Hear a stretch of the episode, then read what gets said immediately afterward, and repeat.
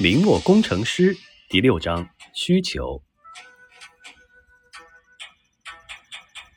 李直和李兴看到衣着体面的妇女，就上去送肥皂。两人花了一个上午，把五百条小肥皂全送了出去。下午，李直又去买原材料。李直这次买了大包小包一两七钱银子的原材料，用了一下午，在家里做出两百块正式品肥皂出来。第二天天一亮，李直就打开店门，对自己的产品十分自信。李直就等着汹涌赶来的顾客了。但等了一个上午，李直和李兴望眼欲穿，也没有一个客人来买肥皂。到了中午，李兴十分沮丧，坐在店里喃喃说道：“哥哥，你这法子不行啊，多花了一两多银子，一块肥皂也没卖出去。”虽然产品暂时卖不出去，但是李欣还是佩服李直弄出这么厉害的东西的，依然叫李直为哥哥了，不再直呼其名。李直在店门口来回踱步，心里也是十分焦躁。李直可是把拯救破产家庭的赌注全部压在了这肥皂上，不容有失啊！如果肥皂卖不出去，自己岂不是要去别人家做仆人？不过，他还是对肥皂这个产品有信心。这种革命性的产品用来洗衣服，可以节约劳力，又能经济的保护衣服；用来洗澡，可以把身上的脏处彻底洗干净，极大提高这个时代的卫生条件。不可能没有市场。唯一的问题，可能还是顾客对新产品的不信任。李直咬牙说道。不行的话，我们今天再送小肥皂，送到有人来买为止啊。李信娜娜问道：“啊，还送啊？这这都是钱呐！哎呀，舍不得孩子套不着狼啊！李兴，去，去把大肥皂切成小块，我们今天啊再送一千条小肥皂出去。”李兴见哥哥李直这么有魄力，有些惊讶。暗道：“这呆呆傻傻的哥哥变了个人似的。”说起来，这些肥皂也是拯救李家的唯一可能了。李兴也只有孤注一掷了，便起身去切肥皂去了。李直和李兴切开了四十块大肥皂，切出一千块小肥皂，又在店铺门口开始赠送推销。忙了一个下午，送出去一千块赠品小肥皂。依然没有顾客来买肥皂，李直嘴上虽然不说啊，但心里压力山大。花了这么多钱，总要有个交代不是？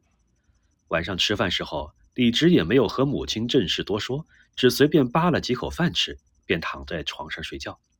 倒是李信啊，坐在饭桌上和母亲正式解释这两天做的肥皂是什么东西。和破产家庭的赌博是否成功，关系重大。李直压力很大，他在床上辗转反复了一晚上，直到清晨才昏昏睡着了一会儿。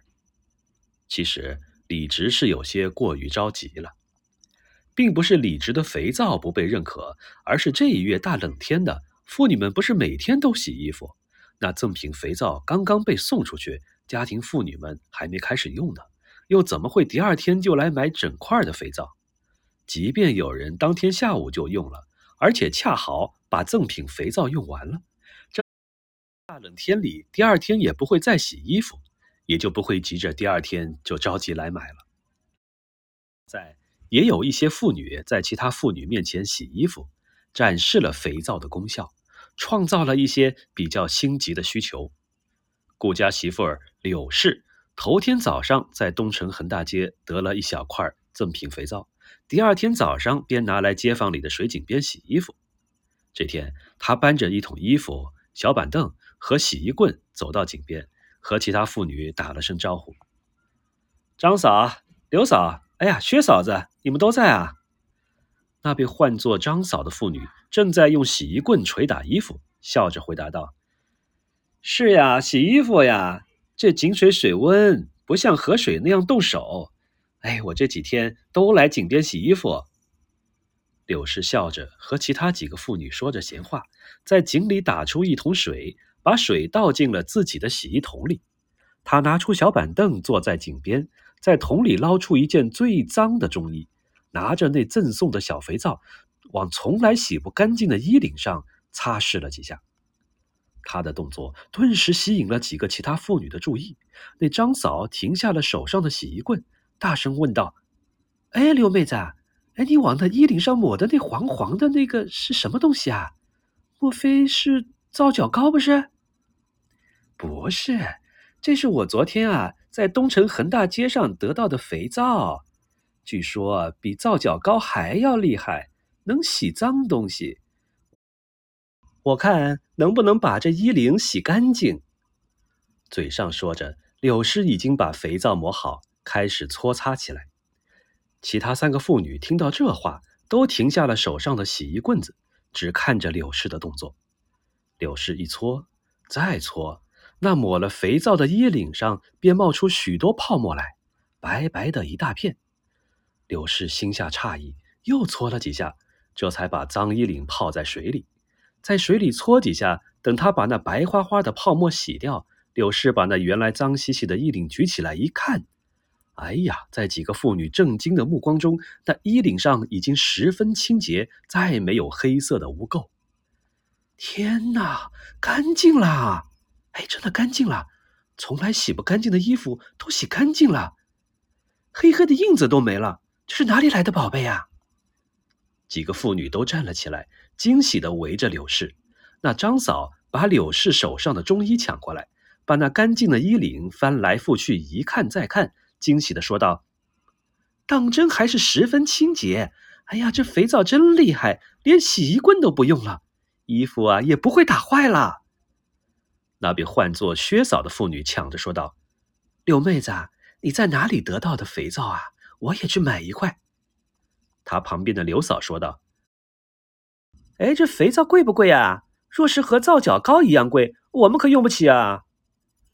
那柳氏见肥皂有用，也十分高兴，笑着说道：“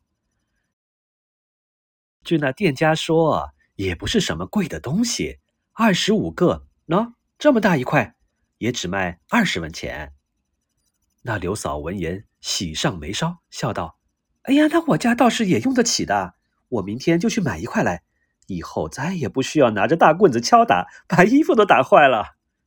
那柳氏笑着说道：“听店家说，这肥皂还能用来洗身子，也能洗得十分干净。”那张嫂和薛嫂闻言，大声说道：“也就二十文，太值了！去去去，我们明天都去，一起去，都买一块回来用。”第三天一大早，李直刚刚打开店门一块门板。就看见几个妇女围在自己店铺门口，看见李直过来开门，那些妇女围了上来，隔着门板问道：“小哥啊，你这里是卖肥皂的吗？”